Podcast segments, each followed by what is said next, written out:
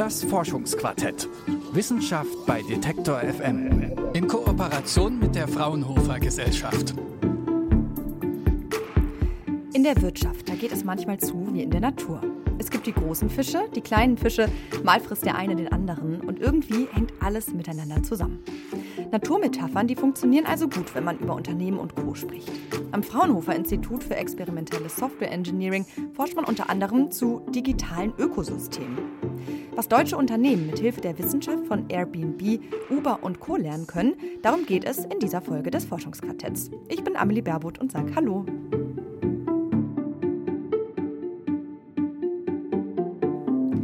Fangen wir erstmal von vorne an. Was ist ein digitales Ökosystem? Das hat meine Kollegin Lara-Lena Gödde Steffen Hess gefragt. Er ist Hauptabteilungsleiter für den Themenbereich digitale Ökosysteme. Ein digitales Ökosystem ist sozusagen ein, ein soziotechnisches System, sagt man, in dem in der Regel Menschen und Unternehmen oder eben nur Unternehmen miteinander kooperieren, die zunächst mal unabhängig voneinander sind, sich an der Teilnahme aber einen gegenseitigen Vorteil versprechen. Also dann auch ein ganz klassisches ähm, ja, Kosten-Nutzen-Versprechen, wenn man so will, an der Teilnahme und bei digitalen Ökosystemen ist das Besondere, dass im, im Zentrum eigentlich immer eine digitale Plattform ist, die diese Kooperation überhaupt ermöglicht. Nehmen wir mal ein Beispiel. Was ist so, eine, ähm, so ein digitales Ökosystem, damit wir eine Vorstellung haben? Also ein Beispiel aus der Wirtschaft? Also ein sehr bekanntes Beispiel aus, aus der internationalen Wirtschaft ist sowas wie Airbnb. Also dort gibt es Anbieter von Wohnungen und Menschen, die Übernachtungsmöglichkeiten suchen. Es gibt aber auch die Plattform, die beispielsweise im Hintergrund sämtliche Verträge regelt. Es gibt aber auch professionelle Anbieter inzwischen. Also ähm, das sind so ganz klassische Plattformen, äh, auch Uber, Facebook etc. nennt man in diesem Sinne gerne. Es äh, gibt da aber auch sehr, sehr bekannte deutsche Beispiele. Also das bekannteste, was man so hat aktuell, ist Delivery Hero wo es eben auf der einen Seite Restaurants gibt, auf der anderen Seite Lieferunternehmen und dann wiederum auch Menschen, die sozusagen essen wollen und diesen Nutzen haben. Aber auch so ganz profane Sachen wie Parship ja, ähm, ist am Ende ein digitales Ökosystem, äh, was dann Menschen vermittelt, äh, in Anführungszeichen. Und da gibt es doch einige Beispiele inzwischen und die Welt um uns herum hat im Prinzip digitale Ökosysteme gebildet. Ohne dass wir es merken, sind wir eigentlich täglich in mehreren aktiv, wenn man so will. Und die Verbraucher sind in diesem Fall ein Teil des digitalen Ökosystems? Ja, ganz genau. Also die Verbraucher haben ähm, natürlich einen großen Nutzen durch, der Teilnahme, durch die Teilnahme, aber natürlich ähm, haben am Ende auch die Unternehmen einen monetären Nutzen. Also da muss man auch, braucht man jetzt auch nicht so zu machen, als wäre das äh, Mittel zum Selbstzweck, sondern das äh, ist eben das genau eines der wesentlichen Erfolgskriterien, dass alle Teilnehmer einen Vorteil davon haben, dass sie daran teilnehmen. Und mhm. äh, ja, wenn es die Menschen nicht gäbe, die am Ende einen großen Nutzen davon hätten, kann das Angebot der Unternehmen dann auch sein, wie es will und äh, es wäre nicht attraktiv.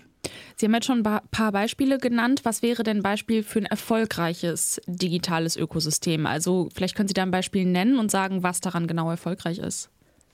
Gut, also die ich genannt habe, die waren schon alle erfolgreich. Ähm, deswegen äh, ist es in der Regel so, dass die, die man kennt, auch die sind, die erfolgreich waren oder erfolgreich geblieben sind, weil nur wenn es funktioniert, äh, ist es am Ende auch erfolgreich. Ähm, etwas aus der, ja, aus der Business-to-Business-Branche, was sehr erfolgreich ist, äh, was viel, wenige kennen, ist zum Beispiel Schüttflix.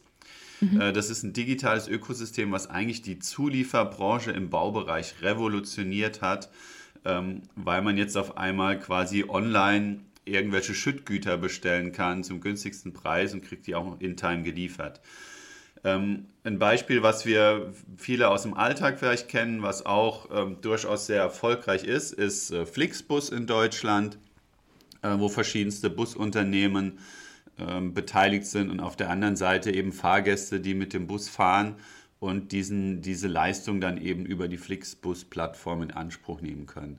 Also da gibt es ähm, auch in Deutschland sehr viele tolle Beispiele, auch wenn natürlich die ganz großen eher ähm, ja, aus, dem, aus dem Bereich des Silicon Valleys im weitesten Sinne kommen. Ähm, und da ist natürlich allem voran, sind da Unternehmen wie YouTube, eBay, Netflix, Amazon, ähm, aber auch Tinder ist ja ein, ein sehr erfolgreiches Ökosystem bei einer sehr, ähm, bei einer sehr klar definierten Zielgruppe. Deswegen kann man da eigentlich, können wir noch ein paar Stunden reden und wir können immer noch immer wieder Beispiele aus dem Hut zaubern. Mhm. Gibt es aus Ihrer Erfahrung denn auch Negativbeispiele? Also die kenne ich jetzt wahrscheinlich nicht, aber haben Sie so in Ihrer Forschung auch ja, herausfinden können, was man so alles falsch machen kann? Ja, falsch machen. Also was häufig ähm, von Unternehmen getriebene Ökosysteme falsch machen, ist, dass man nicht sämtliche Akteure im Ökosystem berücksichtigt und dass die auch Nutzen davon haben müssen. Also man versucht oft nur seinen eigenen Geschäftsvorteil zu sehen, aber sieht gar nicht, dass Partner, die ich eventuell brauche, ja auch einen Nutzen haben und dass auch Endkunden oder Nutzer am Ende einen Nutzen davon haben müssen, dass sie partizipiert. Das heißt, man trifft in der Konzeptionsphase falsche Annahmen und dann kommt es eigentlich nie zu einem Ökosystem, weil man es nicht schafft, die Akteure zusammenzubringen. Ähm, da gibt es jetzt kein äh, so Negativbeispiel, wo sich was etabliert hat und dann in Anführungszeichen zu Fall äh, gegangen ist, weil äh, diese, wenn man da die Hausaufgaben in der, in der Konzeption nicht richtig macht, dann wird es gar nicht zu einem Ökosystem kommen. Deswegen kann man das jetzt so nicht sagen. Auf der anderen Seite gibt es natürlich insbesondere auch im Kontext von digitalen Plattformen ähm, durchaus immer eine valide Diskussion, wie stark am Ende der Mensch als Teilnehmer in Anführungszeichen ausgebeutet werden darf vom Ökosystem. Mhm. Also Stichwort Datennutzung, Datenverwendung. Ähm, was gebe ich eigentlich gerade als Mensch preis, um diesen Nutzen zu haben? Und da sollte man einfach am Ende auch sensibel dafür sein ob dieser Vorteil, den man hat durch die Partizipation in einem solchen Ökosystem, dann eben auch die Kosten ähm, sozusagen in, in Waage hält, weil das etwas auch für, für äh, Menschen, die am Ende des Nutzen kostenlos ist, das existiert äh, in, der, in der Praxis de facto nicht, weil sonst würde das Ökosystem ja auch nicht funktionieren. Mhm. Damit hängt meine nächste Frage so ein bisschen zusammen. Also so ein digitales Ökosystem, da könnte man ja jetzt erstmal denken, dass das viel mehr Teilhabe bedeutet. Und wenn wir jetzt hier schon ja, bei Naturmetaphern sind, dann ist jetzt meine Frage, wie viel haben die am Ende der Nahrungskette quasi tatsächlich zu sagen? Also jetzt die, die ihre Wohnung bei Airbnb vermieten oder für Lieferando fahren. Also solche Plattformen, die stehen ja auch öfters in Kritik. Also auch diese Plattformen, die Sie jetzt als erfolgreiche Modelle bezeichnet haben. Genau, und also die Kritik ist grundsätzlich auch berechtigt. Ähm, natürlich ist man am Ende den Regeln des Ökosystems in Anführungszeichen ausgeliefert, wenn man sich dazu entscheidet, teilzunehmen.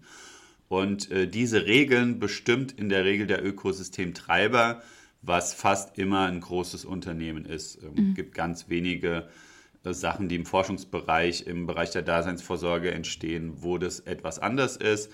Aber bei den klassischen, die man so kennt, ist es eben so. Und äh, natürlich habe ich die Wahl, ob ich partizipiere oder nicht.